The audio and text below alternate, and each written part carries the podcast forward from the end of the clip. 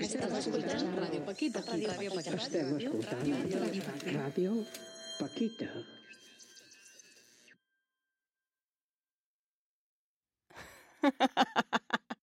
La otra orilla. Historia de mujeres, no. De resistencias, no. Historias de resistencias contadas por mujeres que desafían al mundo.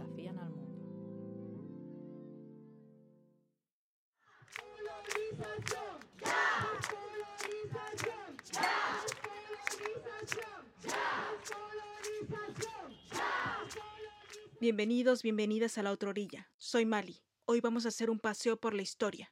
El viaje inicia en el siglo XV.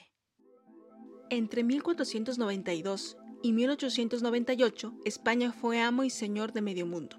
Ese pasado colonizador me llevó a preguntarme por qué existen monumentos que lo glorifican. Así que el 12 de octubre del año pasado me fui a la concentración anticolonialista que hubo en Barcelona para preguntarle a la gente por qué estaba ahí, qué significaba Cristóbal Colón, qué representaba el 12 de octubre de 1492.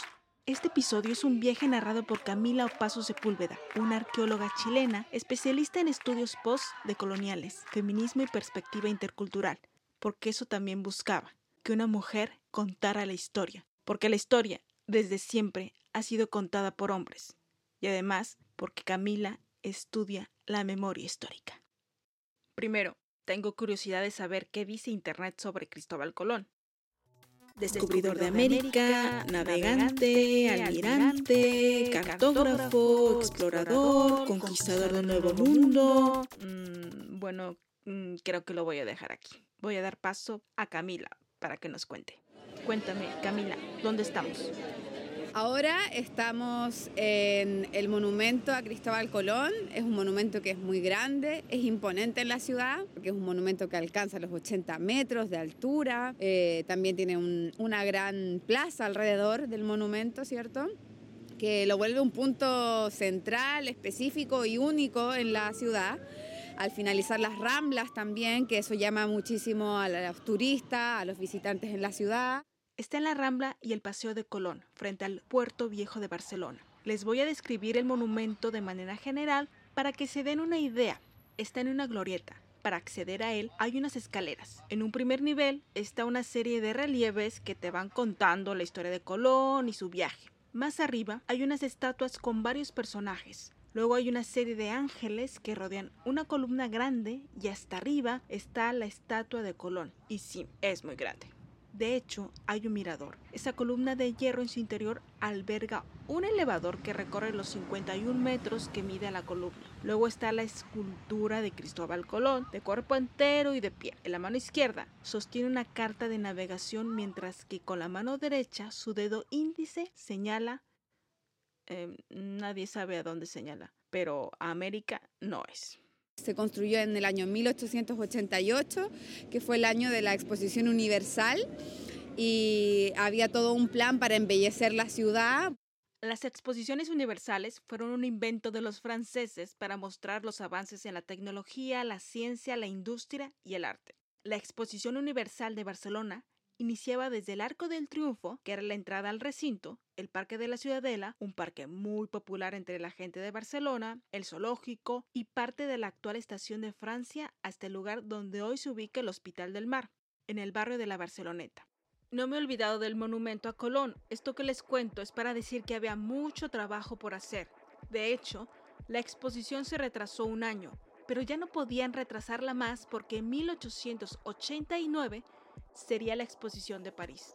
El chiste es que iban retrasadísimos y eso se tradujo en largas jornadas de trabajo. Situaciones precarias de los trabajadores era tal la situación que en plena exposición, el 12 de agosto de 1888, se creó la Unión General de Trabajadores, la OGT, una organización sindical obrera que aún existe. En ese contexto se construyó el monumento a Cristóbal Colón. Ahora, vamos con el personaje. En el siglo XV, España y Portugal se disputaban las rutas marítimas del mundo, y aquí aparece en escena Cristóbal Colón, un marinero, no podemos decir con certeza de dónde era porque yo me había quedado que era italiano, pero hay todo un debate entre los historiadores que dicen que era portugués, gallego, incluso catalán. Colón prometía oportunidades comerciales a través de una nueva ruta por el Atlántico para llegar a las Indias, que era el nombre que se le daba al continente asiático. Y es que los viajes a Asia se realizaban por vía terrestre, atravesando el Imperio Otomano y el Imperio Persa. Esa ruta se le conocía como la Ruta de la Seda.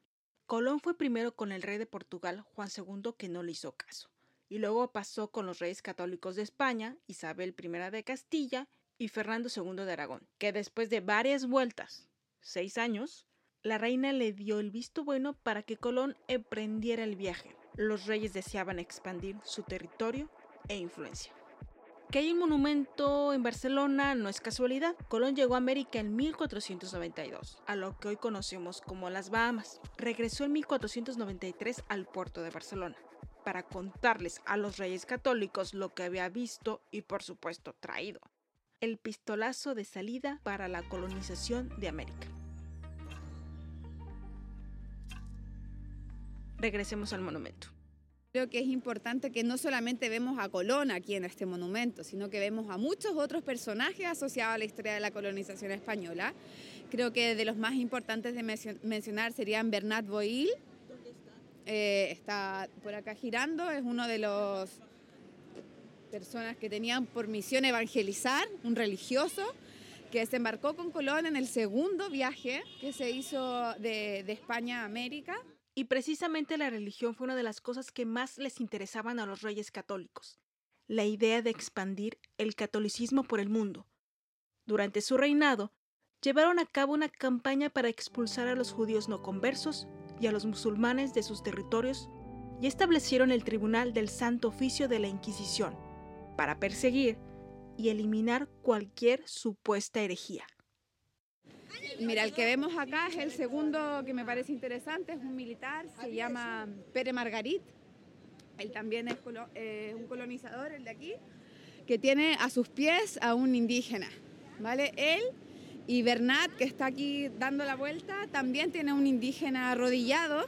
Eh, los dos casos son indígenas arrodillados eh, y nativos de, América, de las Indias. Y, y en el caso de Bernat también es bien fuerte la imagen porque es un indio que, le toma o le besa la mano, ¿no? Ahora lo podemos ver, eh, lo podemos ver, también es importante mencionar que lo vemos eh, filtrado, podríamos decir así, lo vemos censurado porque hace más de dos años que el ayuntamiento ha puesto una malla eh, en, esta escultura y entonces no podemos acceder a, las imágenes del monumento. Detrás de estos dos personajes, que eran catalanes, le avisaron a los reyes de que Colón era abusivo, autoritario, pero... Con la tripulación, con los españoles. Dice mucho, ¿no? De, cómo esta historia está llena de, de, contradicciones, cómo esta historia está llena de odios, de rencores entre uno y otro y sobre todo de mucha ambición entre los personajes, ¿no? Aquí los pobladores o los visitantes de Barcelona muy poco saben toda esta historia sobre Bernat Boil o, sobre Pere Margarit, ¿cierto? O sobre mismo Colón que se devolvió en uno de, de los barcos prisioneros, desnudo, en una bodega, ¿no? Juzgado por ser abusivo con los otros españoles. Y sin embargo aquí tenemos un monumento que lo glorifica. Pero no que era un héroe. En el 2005, en el Archivo General de Simancas, Valladolid, España, el primer y más antiguo archivo oficial de la Corona de Castilla, Isabel Aguirre, la que era jefa de la sección del Archivo General de Simancas, encontró un documento histórico, un texto de 46 páginas que recoge testimonios de 23 testigos que describen a Cristóbal Colón como despótico y cruel. Esos testimonios fueron utilizados como prueba en el juicio que, en 1500, provocó la vuelta de Colón a España. Aquí toca recordar, Colón hizo varios viajes a América. Colón tuvo conflictos con los habitantes de la isla La Española, actual República Dominicana y Haití, y por eso lo detuvieron. Parte de los acuerdos que llegó Colón antes del viaje con los reyes católicos fueron que sería el virrey, gobernador y el almirante de cualquier tierra que descubriera durante su expedición. y que tendría derecho a un diezmo de todos los beneficios obtenidos a través del comercio o de la explotación de los recursos naturales. A ese acuerdo se le llamó las capitulaciones de Santa Fe, un documento que se encuentra, por cierto, en Barcelona, en el archivo de la Corona de Aragón. Todo esto lo cuenta la historiadora española Consuelo Varelo Bueno, junto a Isabel Aguirre, en su libro La caída de Cristóbal Colón, el juicio de Bobadilla. En uno de los, diarios de viaje de Colón, que él escribe y pone, eh, me devuelven eh, de manera muy humillante, voy desnudo, eh, voy sin amarrado, ¿no? Y toda esa crueldad que se le estaba imponiendo a él, él es capaz de verlo hacia él, pero no es capaz de verlo hacia los otros nativos que él está haciendo lo mismo aunque meses después fue liberado y regresó a América para llevar a cabo su último viaje en 1502. Colón hizo un total de cuatro viajes, en 1492, 1493, 1498 y 1502. Al inicio hablamos de que Colón trajo cosas de América, animales, plantas, vegetales, pero también trajo población indígena, según parece, seis personas que prácticamente secuestró, aunque el plan era traer diez, pero cuatro murieron en el viaje. A su llegada, lo primero que hicieron fueron bautizarlos, aquí, en Barcelona, en la pila bautismal de la catedral. Eso se puede ver en una lápida que se encuentra en el muro lateral de la capilla. La misma Arquidiócesis de Barcelona dice que estas personas regresaron a América con la intención de que se hicieran misioneros y extendieran el catolicismo. No se sabe después qué pasó con ellos, pero lo que sí se sabe es que el tráfico de personas siguió. Volvamos al monumento porque hay varias cosas que están ahí pero han pasado desapercibidas y que cuentan mucho de cómo ha sido narrada esta historia. Alrededor del monumento, que además yo decía que hay varios personajes, la base y un pedestal que además está rodeado de ángeles, que eso también nos demuestra ese carácter casi sagrado que se le da a Colón.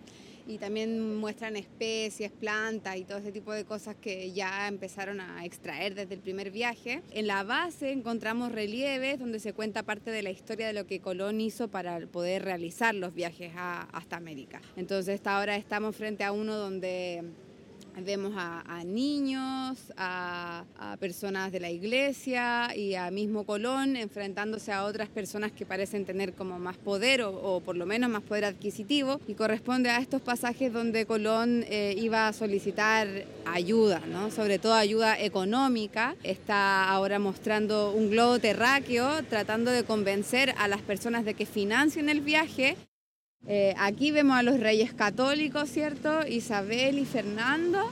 Y, también hay una historia de que Colón eh, se hizo muy amigo de un clérigo, que aquí también lo vemos en el relieve. Y este, este mm, sacerdote, que era amigo de los, de los reyes, intercedió para que Colón pudiera encontrarse con los reyes católicos. Y es eso lo que vemos aquí. Fray Juan Pérez, que había sido confesor de la reina Isabel. Y en este, Colón está al medio y hay una mesa y, está como hablando con otras personas. Son todos hombres, eso también es súper importante. En todos estos relieves solo vemos a la reina, que es la única mujer. Y a mí eso también me parece súper decidor, ¿no? De este tipo de, de monumentos donde la ciudad misma ya está hecha para los varones, pero los lugares de memoria también. Al escuchar a Camila me doy cuenta de toda esa narrativa que encierra un monumento como este, y de todos los monumentos a Colón que hay alrededor del mundo.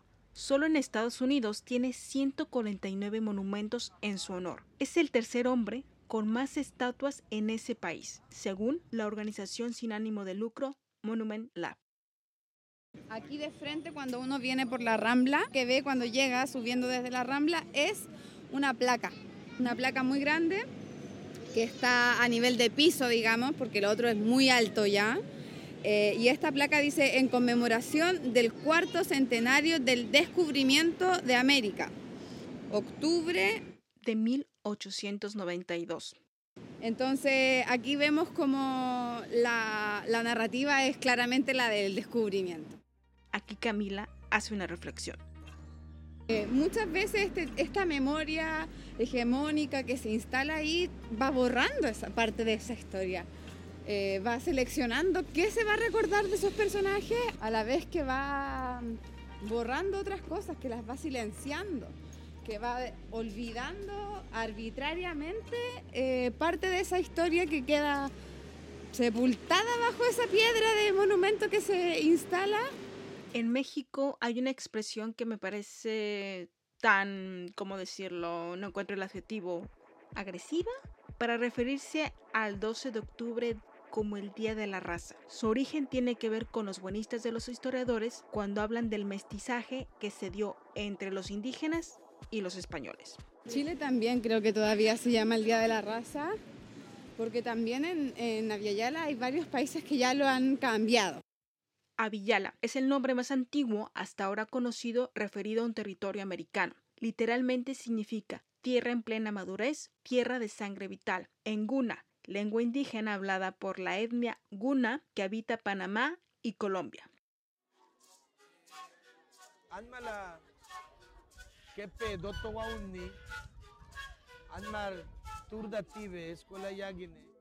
Como dice Camila, hay varios países que han renombrado el 12 de octubre. Bolivia, Día de la Descolonización, Costa Rica, Día de las Culturas, Ecuador, Día de la Plurinacionalidad, República Dominicana, Día de la Identidad y Diversidad Cultural, Venezuela, Día de la Resistencia Indígena. Sobre todo Argentina ha sido mucho más, tenía una revisión más crítica, lo cambió por el el día 12 lo cambió por el día 11 y se llama el Día de la Resistencia Indígena.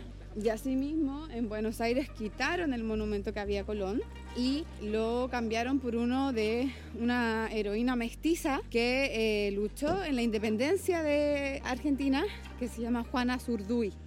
Entre 1921 y 2013 hubo un monumento de Cristóbal Colón justo detrás de la Casa Rosada, la casa presidencial en Argentina. En el 2015, Cristina Fernández, que en ese momento era presidenta, removió el monumento y lo reemplazó por uno de Juana Azurduy donada por el presidente de Bolivia, Evo Morales. La hermandad entre ambos países es porque Azurduy fue una mujer que luchó por la independencia tanto de Bolivia, de donde era originaria, como de Argentina. Ambos países se independizaron de España, Argentina en 1816 y Bolivia en 1825. Sobre la estatua de Colón, al final, después de muchas trifulcas, fue puesta en una plaza frente al aeropuerto de Jorge Newbery, en el Paseo de la Costanera, así que Colón mira hacia el Mar de Plata.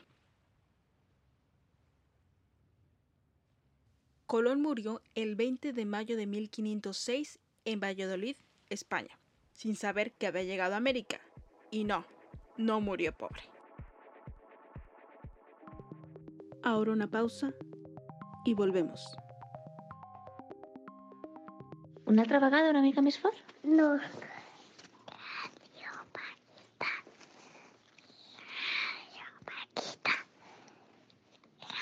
Paquita. Gracias, Paquita.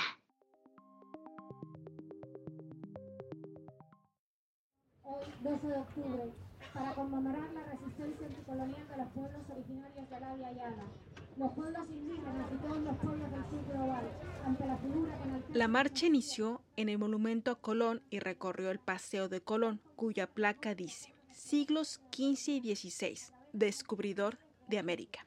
La avenida es paralela al mar y se terminó de construir en 1887 por motivo de la Exposición Universal de 1888 para conectar la montaña de Montjuic con el recinto de la exposición. El nombre de Paseo de Colón termina precisamente en la recién nombrada Plaza Idrisa Diallo y después la avenida se convierte en Paseo Isabel II. Los manifestantes iban cantando consignas y algunos me compartieron el por qué estaban ahí.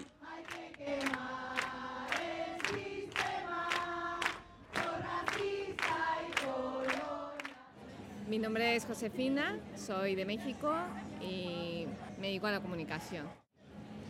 Bueno, es un espacio donde podemos compartir las personas migrantes y hacer visibles todas estas injusticias que se llevan a cabo aún ahora 500, en el caso de México, ¿no? 530 años después, cómo vemos todas estas leyes y políticas extractivistas y colonizadoras que aún tienen mucho impacto en, la, en la, sociedad mexicana. Y que la gente aquí también se dé cuenta que, que esto no ha terminado, ¿no? que la colonización sigue y que a pesar de que ha pasado hace un montón de años, todas estas prácticas se mantienen. Uh, soy Lidia Carrión de Bolivia, pertenezco a la organización Bartolina Sisa aquí en Barcelona. Me dedico al sector de, pues, a las luchas revolucionarias también en, en el trabajo, sector de sanidad, reivindicando los servicios básicos públicos. Y hoy es como un día que se recuerda, pero no se celebra nada, sino es un recuerdo de dolor, pero la lucha está, por eso estamos de pie, presentes, para decir que estamos vivos, aún estamos las generaciones. Y creo que también esa es la memoria histórica que debemos dejar a nuestras generaciones.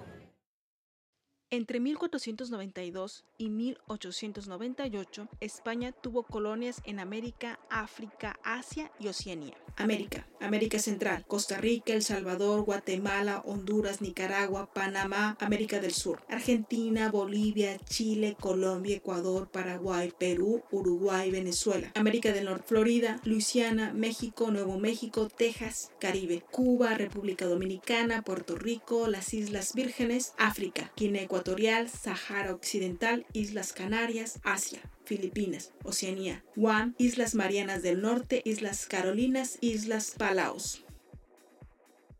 Ahora estamos en la Plaza Idrisa Diallo.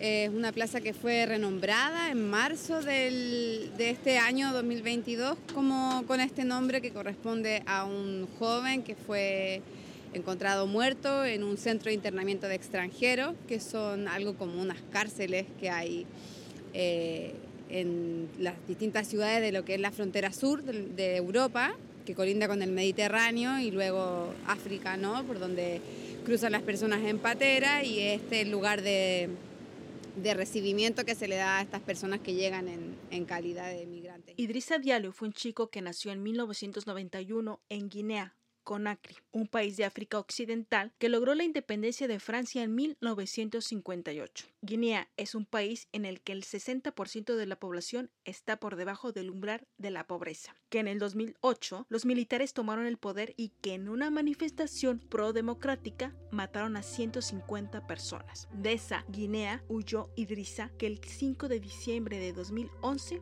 decidió pasar a territorio español a través de Melilla. Fue detenido un día después y el 20 de diciembre un juez lo envió al Centro de Internamiento de Extranjeros de Zona Franca, en Barcelona, con la intención de deportarlo. Dos semanas después de su traslado, durante la noche del 5 de enero de 2012, Idrissa Diallo moría por una insuficiencia cardíaca. Según la versión de varias organizaciones de derechos humanos, el joven guineano solicitó atención médica durante la tarde de ese 5 de enero pero no se la concedieron hasta pasada la medianoche cuando la atendieron los agentes de Policía Nacional que estaban de guardia y llamaron a una ambulancia porque a esa hora no había asistencia médica. La versión oficial, sin embargo, asegura que Idrisa no solicitó ayuda hasta la medianoche. Idrisa tenía 21 años cuando murió, lejos de su casa y de su familia. Eh, este nombre se le da a esta plaza eh, debido a una lucha antirracista de varios años que mm, solicitó a partir de, una iniciativa popular al ayuntamiento este cambio de nombre que venía a reemplazar el nombre de Antonio López y López, que era el anterior nombre de esta plaza. De Antonio López, que fue un nombre que no era de, de Barcelona ni de Cataluña, era un nombre de comillas. Un municipio de Cantabria pero eh, se enlistó, ¿cierto?, para ir a, América siendo joven, no tenía ni 20 años, cuando viajó hasta Cuba, donde se consigue dinero, un préstamo, comienza una empresa y empieza a hacer crecer su negocio. Y luego cuando la esclavitud se vuelve ilegal, cuando la trata se vuelve ilegal, de, de personas esclavizadas desde África hasta Aviala, él eh, construye la flota más grande para seguir eh, traficando personas esclavizadas, lo cual le va a generar muchísimas ganancias porque como era un negocio... Y pareciera que ser un hombre que se hace millonario de la noche a la mañana es digno de admirar, no solo en ese tiempo, sino incluso ahora. Esa imagen de hombre de negocios también convivía con su práctica como lobista. Reconoce a Antonio López el hecho de ser parte indiscutida de la Liga contra la abolición de la esclavitud.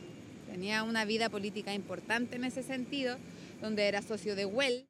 Joan Well, otro señor que hizo fortuna gracias al comercio de esclavos y que parte de su actividad económica la desarrolló en Cuba, Aparte de los negocios, otra cosa los unía. Su hijo, Eusebio Well, se casó con la hija de Antonio López, Isabel López. Así que todo quedaba en familia. Que juntos eh, hacían parte de esa liga eh, que financiaba todas las campañas que eh, permitían aplacar todos los esfuerzos abolicionistas y anticoloniales que se hicieran en las colonias. Él financiaba llevando barcos con personas para luchar en contra de las luchas abolicionistas hasta América, financiaba con dinero, financiaba con armas para poder apaciguar las sublevaciones que sucedían en América. Para ejemplos, López fue uno de los firmantes de un manifiesto redactado por un grupo de empresarios españoles en 1873 y presentado al Consejo de Ministros con una peculiar petición, evitar la abolición de la esclavitud en Puerto Rico. En ese momento Puerto Rico era una colonia española y se encontraba en pleno proceso de la abolición de la esclavitud, que finalmente terminó en 1873. España fue el último país europeo en abolir la esclavitud en 1886, mientras que Dinamarca lo hizo en 1792. Toca recordar un hecho en 1898. El desastre del 98, que es cuando pierden las colonias, pierden Cuba. Hasta 1898, España mantenía tres colonias, Cuba y Puerto Rico en el Caribe y el archipiélago de Filipinas en el Pacífico. El 15 de febrero de 1898, Estados Unidos declaró la guerra a España, luego de que el buque Maine explotara en el puerto de La Habana y 266 marineros perdieran la vida. La guerra se acabó con la firma del Tratado de París el 10 de diciembre de ese año y con un acuerdo España renunció a todos sus derechos sobre Cuba, cedió a Estados Unidos la isla de Guam, la isla más grande de la Micronesia, Puerto Rico y Filipinas, a cambio de 20 millones de dólares. Así que Antonio López tuvo que hacer algunos reajustes. Él se cambia de colonia, ¿no? No hay nada más fácil para un colonizador que buscar otra colonia y se va a Filipinas, donde inicia un negocio de tabaco. Entonces continúa haciéndose millonario y gran parte de lo que hoy día vemos en la ciudad, Ley Champla y muchos edificios fueron financiados con parte del capital que logró reunir Antonio López a través de estos negocios ilegales que él tenía.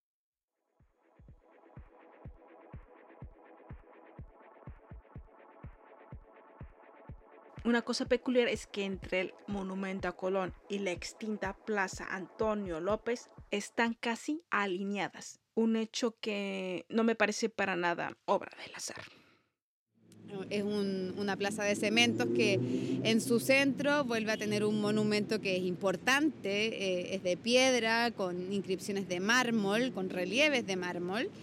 Eh, que tiene grabado el nombre de Antonio López, tiene grabado la fecha de su nacimiento, de su muerte, y tiene grabado una carta eh, que escribió algún personaje importante, un político. Es un poema del poeta y sacerdote Jacinto Verdaguer. A los 28 años, en diciembre de 1874, entró como sacerdote en la Compañía Transatlántica de Antonio López, y de ahí el poema. Otra inscripción que aparece es la del rey Alfonso XII que escribió. España ha perdido uno de los hombres que más grandes servicios le han prestado. Toca recordar precisamente que Alfonso XII le dio a Antonio López el título nobiliario de Marqués de Comillas en 1878. Ojo, que Antonio López no era parte de la nobleza, pero debido a sus supuestos logros, o como dice Camila, es un título que se le da para agradecer que él financie la campaña en contra de la independencia de las colonias. Él prestó tanto dinero como no existía, porque se volvió un hombre que tenía más poder que, los propios gobernantes. Y al tener tanto poder, dependían un poco de su riqueza para sostener la colonización, las colonias. Y eso finalmente llevó a que estos gobernantes le dieran un título, digamos, como dentro de la nobleza que él nunca tuvo. Antonio López murió el 16 de enero de 1883 y en diciembre de ese mismo año, a toda prisa, empezaron las obras para hacerle un homenaje, un monumento cuya construcción terminó en 1884. La estatua original, que fue la que quitaron, estaba ubicada encima de un pedestal que aún sigue ahí se usaron piezas de bronce procedentes de algunos barcos de la Compañía Transatlántica Española, que fundó Antonio López. En la parte baja de ese pedestal se pueden ver relieves de las cuatro empresas principales de Antonio López: Banco Hispano Colonial, la Compañía Transatlántica Española, Líneas Ferroviarias y la Compañía General de Tabacos de Filipinas. Por ejemplo, de la Compañía de Tabacos todavía existe el edificio de la que fue la sede en Barcelona. Y ahora es un hotel, el Hotel 1898, en cuya descripción dice que es de estilo colonial. Este hotel está justo en la Rambla, esa avenida amplia y arbolada por la que pasean cada día miles de turistas y barceloneses. La Rambla empieza en Plaza Cataluña, que es el corazón de la ciudad, y termina en el monumento a Colón. Pero ojo, no fue la primera vez que quitaron el monumento. En el año 1936, para la guerra civil, el monumento es derrocado, lo quitan, lo funden y lo transforman en material de guerra, en balas y así. Eh, pero eh, luego llegó el franquismo que volvió a eh, encargarle al escultor Frédéric Marés, que aquí también lo quieren muchísimo. Este escultor eh, hizo una réplica exacta del monumento Antonio López y volvieron a poner el monumento sobre esta peana que, que vemos acá. El monumento era polémico porque ya era sabido ese lado esclavista de Antonio López, pero no pasaba nada hasta que... El año 2018, un año después de que el movimiento antirracista lograra las más de 18.000 firmas para cambiar el nombre de la plaza. El ayuntamiento, sin preguntar mucho a nadie, decide retirar el monumento. Eh, a través de una fiesta que se realizó en esta plaza, trajeron una grúa para sacar la estatua y hicieron una, una fiesta que se llamó Adeu Antoni a Debo Antoni, la gente tiraban petardo y tomaban chocolate y se despedían del marqués de Comilla. ¿Y qué pasó con la escultura? La escultura no está, no está en la plaza, pero tampoco es que no esté, se la han llevado a un museo. Y eso también es relevante porque nos está diciendo que existe un proceso de patrimonialización que nos indica que ese monumento sigue siendo importante. No es que lo hayan sacado y lo tiraron a, un cementerio de trenes o a un cementerio de tecnología abandonada o se volvió a fundir y se hizo algo útil, ¿no? Sino que continuó su proceso de, de ser convertido en un objeto sacro desde la narrativa patrimonial, ¿no? En un objeto que no se toca, un objeto que se conserva, un objeto que se recuerda, un objeto que se guarda, un objeto que tiene que estar a cierta temperatura, que hay especialistas sobre ese objeto, ¿no? Todavía continúa en esa obra sagrada. ¿La pieza de López en qué museo está? En el Museo de Historia de Barcelona. No está en exposición, está en los depósitos pero eso, eso también significa recursos que se están invirtiendo en su conservación, ¿no? En el depósito, en su conservación y etcétera. O sea, no, no es un objeto que pasó al olvido, digamos. Es un objeto que continúa estando como una pieza clave de la historia. Bueno, se quitó una parte del monumento, pero tocaba hacer efectivo el cambio de nombre. Pero, ¿cuál nombre? Ese proceso también eh, tuvo sus controversias porque habían varios historiadores que no querían llamar a la Plaza Idrisa Diallo, sino que querían llamar a la Plaza de las Bullangas, que las Bullangas fueron unos movimientos o levantamientos populares de principios del siglo XX en contra como un poco de la burguesía, como una lucha de clase, ¿no? La palabra bullangas en catalán se usa para referirse a una persona que es habladora, rebelde, inquieta. En este caso, fueron unas revueltas populares acontecidas en Barcelona entre 1835 y 1843. Los manifestantes eran de clase obrera que pedían el fin del absolutismo, libertad y construir un orden social que atendiera las necesidades populares. Luego vino todo este movimiento ciudadano y antirracista que tenía su propia propuesta con muchas firmas que hizo que eso movilizara muchísimo más esa propuesta. Hoy día vemos cuatro carteles alrededor de la plaza en donde dos indican Plaza Idrisa Diallo y uno indica Plaza Idrisa Diallo, Guinea Conakry, que es el lugar donde venía Idrisa Diallo, su fecha de nacimiento, su fecha de defunción y abajo dice muerto en un centro de internamientos. Eso es todo lo que se ha hecho en nombre de la memoria de Idrisa Diallo. Tuvieron que pasar cinco años para que se supiera algo sobre dónde estaba el cuerpo de Idrisa Diallo. El medio alternativo La Directa publicó en enero de 2017 que el cuerpo de Idrissa Diallo estaba dentro de un nicho anónimo, sin lápida ni rótulo identificativo en el cementerio de Montjuic de Barcelona. Idrissa Diallo fue enterrado el 6 de julio de 2012 sin avisarle a su familia de su fallecimiento. La cooperativa audiovisual Metromuster así lo pudo constatar cuando hizo pública una entrevista en diciembre de 2016 con la madre y los hermanos de Diallo, donde explicaban que nunca habían recibido comunicación oficial de la muerte ni sabían dónde se encontraba su cuerpo. Estos testimonios aparecen en el documental Idrisa, Crónica de una muerte cualquiera, realizado por esta cooperativa audiovisual en el 2018. Finalmente, después de la movilización de varios colectivos, el 22 de marzo del 2018 fue exhumado el cuerpo de Idrisa, para que dos días después pudiera viajar a su comunidad, Tindila, en Guinea. Los gastos para llevarlo a su casa con su familia corrieron a cargo de las personas que se solidarizaron con la causa, no del Estado español. En Avillala, varios países han retirado monumentos. Por citar algunos ejemplos, en el 2020, en la Ciudad de México se retiró un monumento a Colón que estaba en la avenida Paseo de la Reforma.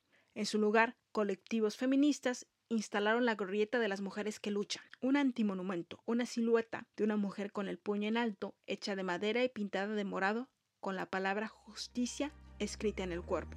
Se instaló en honor a las madres que exigen justicia por sus hijas, víctimas de feminicidio en México. En Colombia, en el 2021, se retiraron estatuas de Colón e Isabel la Católica pero no es algo que ocurra solo en América Latina. En Estados Unidos, una investigación hecha por el periódico The Washington Post dijo que desde el 2018 hasta el 2021, 40 estatuas de Colón han sido removidas, una fracción pequeña si tenemos en cuenta que hay más de 140 en pie. Otro punto destacable de la investigación es que a través de un mapa interactivo puedes localizar por todo Estados Unidos los monumentos y calles que recuerdan a Colón. En total hay más de 6.000 referencias en todo el país. Eso sin contar a las empresas privadas que aluden al personaje.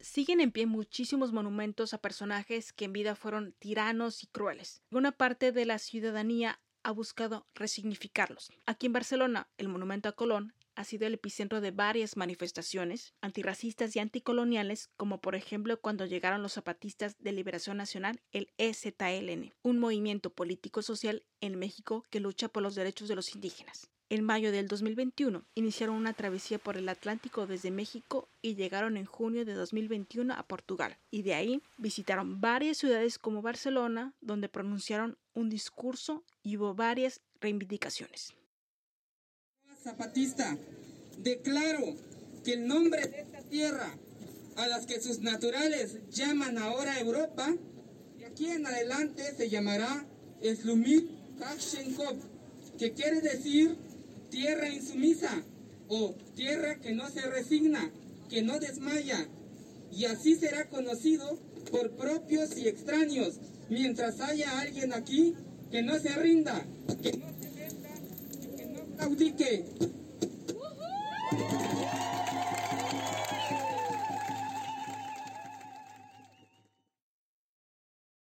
en el caso de las personas negras en España se ha manifestado por un hecho muy claro de discriminación sistemática hacia las personas negras. El viernes 24 de junio de 2022, alrededor de 1.800 migrantes subsaharianos intentaron pasar a territorio español a través de la valla de Melilla. En su intento empezaron a caer al suelo amontonados unos sobre otros, la policía marroquí los golpeó, echó gas lacrimógeno y caminaron por encima de sus cuerpos. Murieron 40, según la ONG, caminando fronteras. El color de la piel sigue siendo visto como un problema para muchos.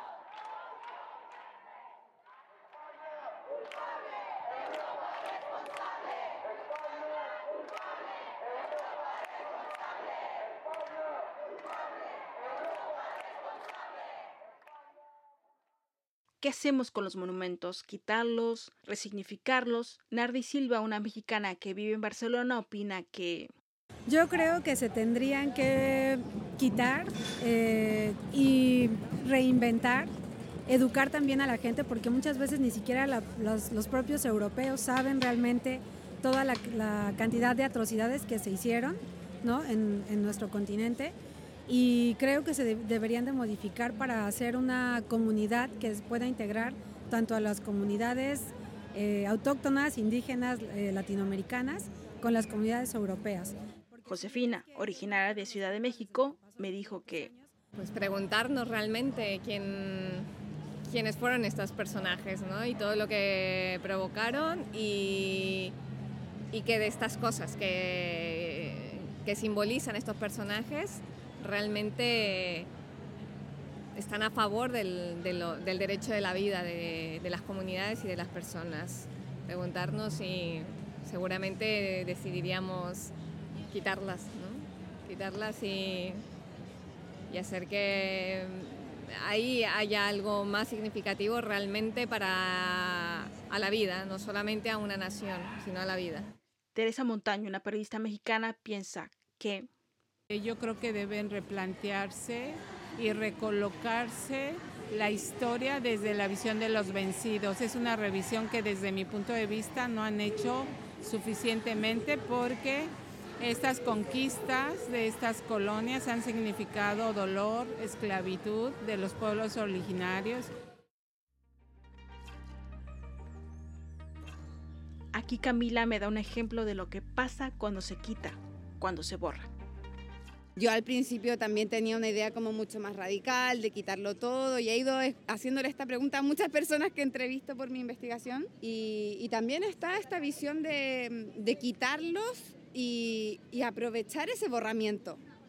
¿no? De quitarlos y hacer como que aquí nada pasó. Y, y esa, esa, posición me recuerda a una búsqueda que hice hace dos años atrás, eh, donde me movilicé hasta el Museo de Bañolas, donde fui a buscar rastros de El Negro de Bañolas, que es un personaje muy controversial y muy conocido en Cataluña, que era una persona de, de Botswana, que fue desenterrado al siguiente día de su muerte, eh, con el afán de, de objetualizarlo, ¿no? de convertirlo en un objeto exótico, y se trajo a Europa para disecarlo y fue expuesto por varios años en este Museo de Bañolas.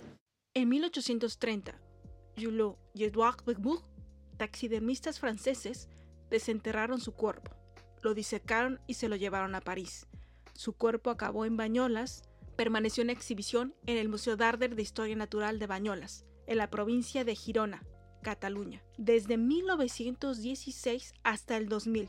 De nuevo, una imagen muy clara del colonialismo.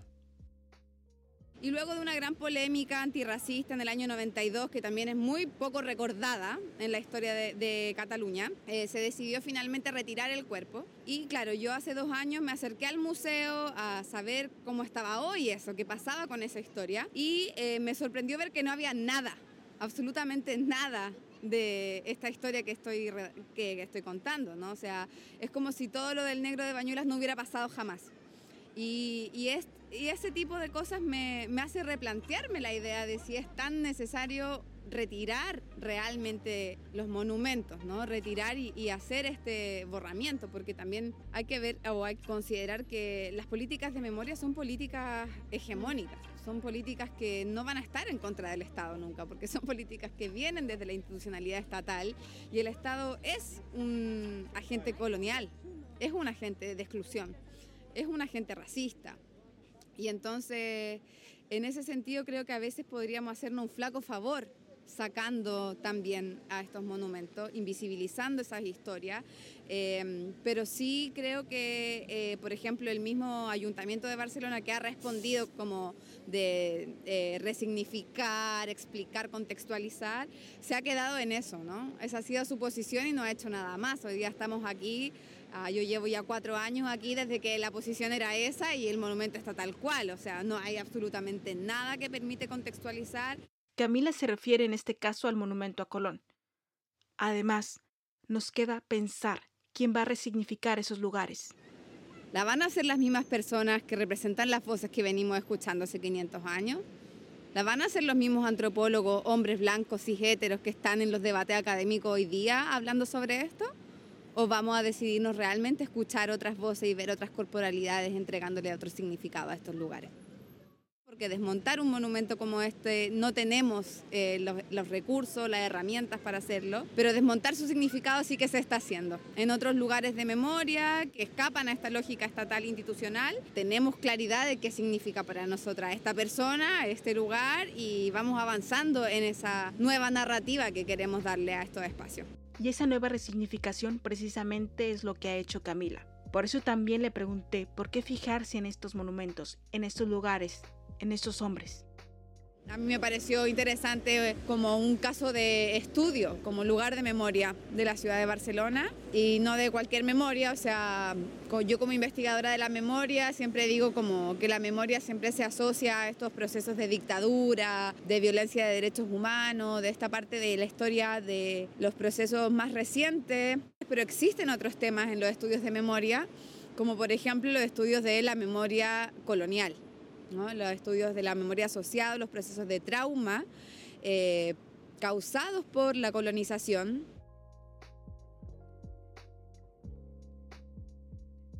Y por eso los movimientos anticoloniales, antirracistas, feministas están tan vivos, porque la historia contada por los vencedores ha borrado por siglos a los otros protagonistas de la historia. Necesitamos hablar de memoria histórica para reflexionar en comunidad sobre cómo se recuerdan, construyen, transmiten y utilizan los relatos históricos y cómo estos relatos influyen en la sociedad y en la política actual. Hablemos de historia, de nuestra historia, la historia de todas, todos y todes. En 1492, los nativos descubrieron que eran indios, descubrieron que vivían en América, descubrieron que estaban desnudos, descubrieron que existía el pecado, descubrieron que debían obediencia a un rey y a una reina de otro mundo y a un dios de otro cielo, y que ese dios había inventado la culpa y el vestido y había mandado que fuera quemado vivo quien adorara al sol y a la luna. Y a la tierra, y a la lluvia que la moja. Camila en el 2018 dejó Chile y vino a estudiar un máster de gestión de patrimonio cultural y museología en la Universidad de Barcelona. Actualmente está haciendo su doctorado. Ha hecho varias investigaciones sobre la gestión de las colecciones arqueológicas y etnográficas de los museos y ha colaborado con muchas comunidades indígenas de Chile para desarrollar estrategias para identificar y proteger el patrimonio cultural a través de la memoria colectiva. La Plaza Idrisa Diallo sigue teniendo la parte del pedestal del monumento Antonio López. El 30 de enero del 2022, con motivos del aniversario de la abolición del tráfico de esclavos en España en 1837, el artista francés James Colomina instaló en ese pedestal una escultura de un rojo intenso de un oso de peluche que abrazaba a un joven. Su presencia fue efímera. Menos de un mes después la retiraron, pero el pedestal sigue ahí y hasta hoy no se sabe qué pasará. Un agradecimiento especial a Camila que me ha permitido conocer la historia detrás de la historia de estos monumentos. Gracias Ariel por prestar su voz y leer un fragmento del libro Los hijos de los días del escritor uruguayo Eduardo Galeano. La música que aparece en el episodio pertenece a las bibliotecas de música de YouTube Music, SoundSnap, FreeSound y del músico Jason Shaw de Audionatics. Todos los paisajes sonoros que aparecen en el episodio fueron grabados por mí. La Autorilla ha sido posible gracias al Centro de Cultura de Mujeres Francesca Bonamazón, La Bone, esa gran casa que impulsa proyectos con una mirada feminista. Hice una residencia radiofónica en Radio Paquita. Gracias absolutas a Doris, a la Mary, Juno, Andrea y a todo el equipo de La Bone. Si quieres más información sobre lo que hacen, te paso la página web www.labone.org con doble N. La otra orilla cuenta historias de resistencia contada por mujeres que desafían al mundo. Si quieres saber más del episodio o tienes una historia interesante que contar, visita nuestro Instagram, la-otra orilla. Repito, la-otra orilla. Si te gustó el episodio, compártelo. Tú puedes hacer que crezca nuestra comunidad. Gracias por escuchar.